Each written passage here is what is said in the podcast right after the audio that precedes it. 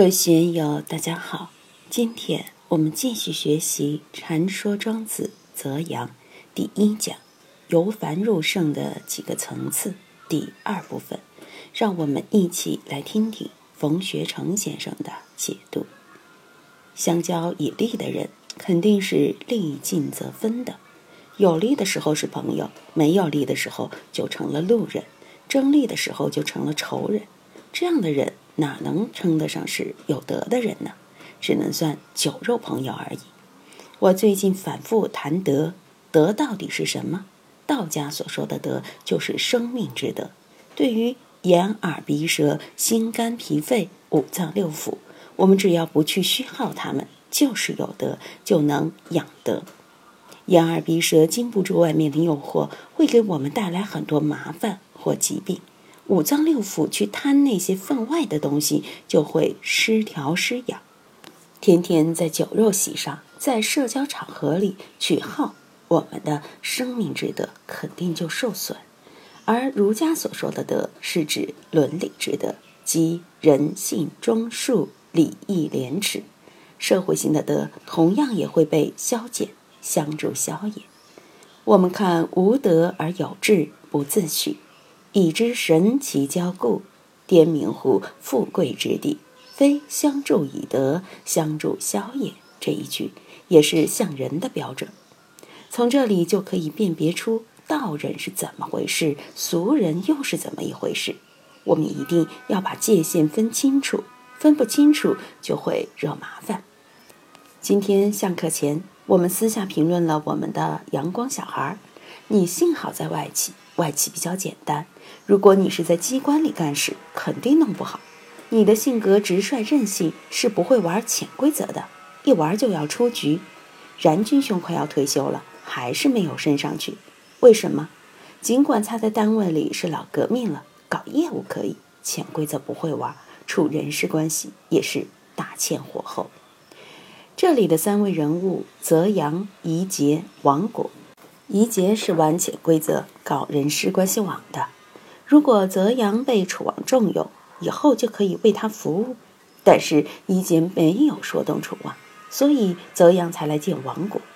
王果打心眼里瞧不起他，于是借宫越修羞辱宜节，同时也明确告知泽阳：没用的，我不会向楚王推荐你的。下面就开始介绍楚王了。王果先打了一个比喻。夫动者假衣于春，噎者反冬乎冷风。以前说贫困之人饥寒交迫，冬天寒风吹，没有厚衣服保暖；但春天来了，天气暖和了，自然解除寒冻之苦。春天的阳光就等于给他加衣了。所以说，贫困的人是假衣于春。但是噎者，噎有伤暑之意，但不是指中暑。夏季长时的暑热同样使人受不了。没有避暑山庄的穷人，当然会想来点秋时温柔的冷风。广州暑热季长，加上湿热难耐，如今家家户户都装上了空调，再也没有噎者之苦了。王国接着介绍：夫楚王之为人也，行尊而言，其于罪也，无赦如虎，非复令人震德。其属人恼也。楚王这样的人就不一样了，他绝对不会像春天的阳光，也不会像温柔的凉风。他行尊而言，高高在上，架子端的老大老大，一般人怎么能够接近他呢？接近不了的。他的性格也不好，其余罪也无赦如虎，对待那些得罪过他的人、有过错的人，就像老虎抓住小羊羔一样，不会放过。他的心性之残暴，如同老虎一样。非夫令人正德，其孰能恼也？这里的令人不是小人，而是指很有才干的人。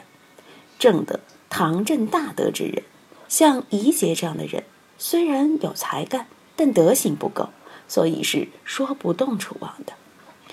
介绍完楚王，王国阐述了一番自己的观点：古圣人。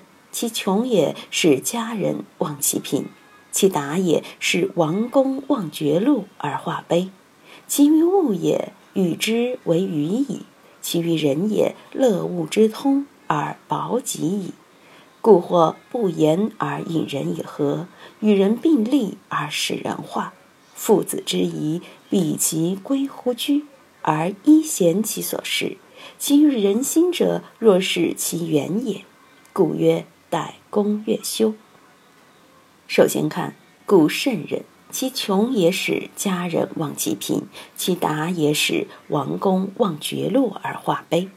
这一句说的是真正的绝世武功。真正的圣人在贫贱的时候，能使他的家人忘记贫贱，没有贫贱的感觉，哪怕一家人都在贫穷之中，仍然很骄傲、很自豪，生活里充满了阳光，没有那么多阴暗的心理。也就是孔夫子说的：“君子素其位而行，不怨乎其外；素富贵，行乎富贵；素贫贱，行乎贫贱；素夷狄，行乎夷狄；素患难，行乎患难。”君子无入而不自得也。圣人就有这种平常心，能与各种各样的环境打成一片，进入无差别的境界。一般的人就做不到这一点。有的人口袋里的钱稍微少了一点，心里面就发慌，老是惶惶不安，总想到外面蹦一蹦，弄一点钱回来。挣钱当然没问题，关键是要有这个涵养，千万不要慌，也不要着急。姻缘到了，该挣钱的时候，自然可以去挣。其达也是王公望绝路而化悲。如果自己发达了、显贵了，不论为官还是为士，都能使相交的王公大臣们忘记自己的爵位俸禄，而从高傲转为谦卑，没有当官的感觉，没有在富贵之乡的感觉。这就是处贫贱而无贫贱之感。居富贵无富贵之感，有的人一旦失势，尾巴就耷拉下去；稍微一得意，尾巴就翘得高高的，脖子硬硬的。这些人就没教养，没功夫。越有地位的人就越应该谦卑。《易经》牵挂就讲：“谦谦君子，卑以自牧也。”永远都有一颗谦卑的心，哪怕有泼天的富贵，也要保持谦卑的胸怀。不仅仅如此。且还能使身边的富贵人也能够有谦卑的胸怀，把富贵忘了，从而达到处富贵而忘富贵。这个功夫不容易。《易经》里说“天尊地卑，乾坤定矣”，就把阴阳尊卑说得很清楚。人在社会里面，每一个人都需要认同感，都有自己的生活圈子。上流社会的人不愿意到下层民众中去。下层民众要想打入上流社会也非常艰难。上层社会有上层社会的游戏规则，不明就里，你就根本入不了局。上层的人要到下层来过日子，也没法过。生活不习惯，吃喝拉撒睡都不协调，怎么能够生活在下层？所以，我们说，一个人能上能下，不是口头说说而已，要在自己的心性上、习惯上。养成这样的作风才行。如果达到了这个境界，才称得上是贤达之人。其于物也，与之为鱼矣；其于人也，乐无之通而保己焉。物就是外部环境，不论是春夏秋冬，不论是顺境还是逆境，不论身处城市还是乡村，在海边还是山里，都能从自己身边的环境中找到欢愉之处。我的老师本光法师以前就对我们说：“随所在处建立学处，随所在处坚持学处。不论到哪个地方，不论到任何环境，都要建立自己的学处。建立和坚持什么学处？佛法的般若学处。学佛法的人离开了般若，就不是学佛的人了。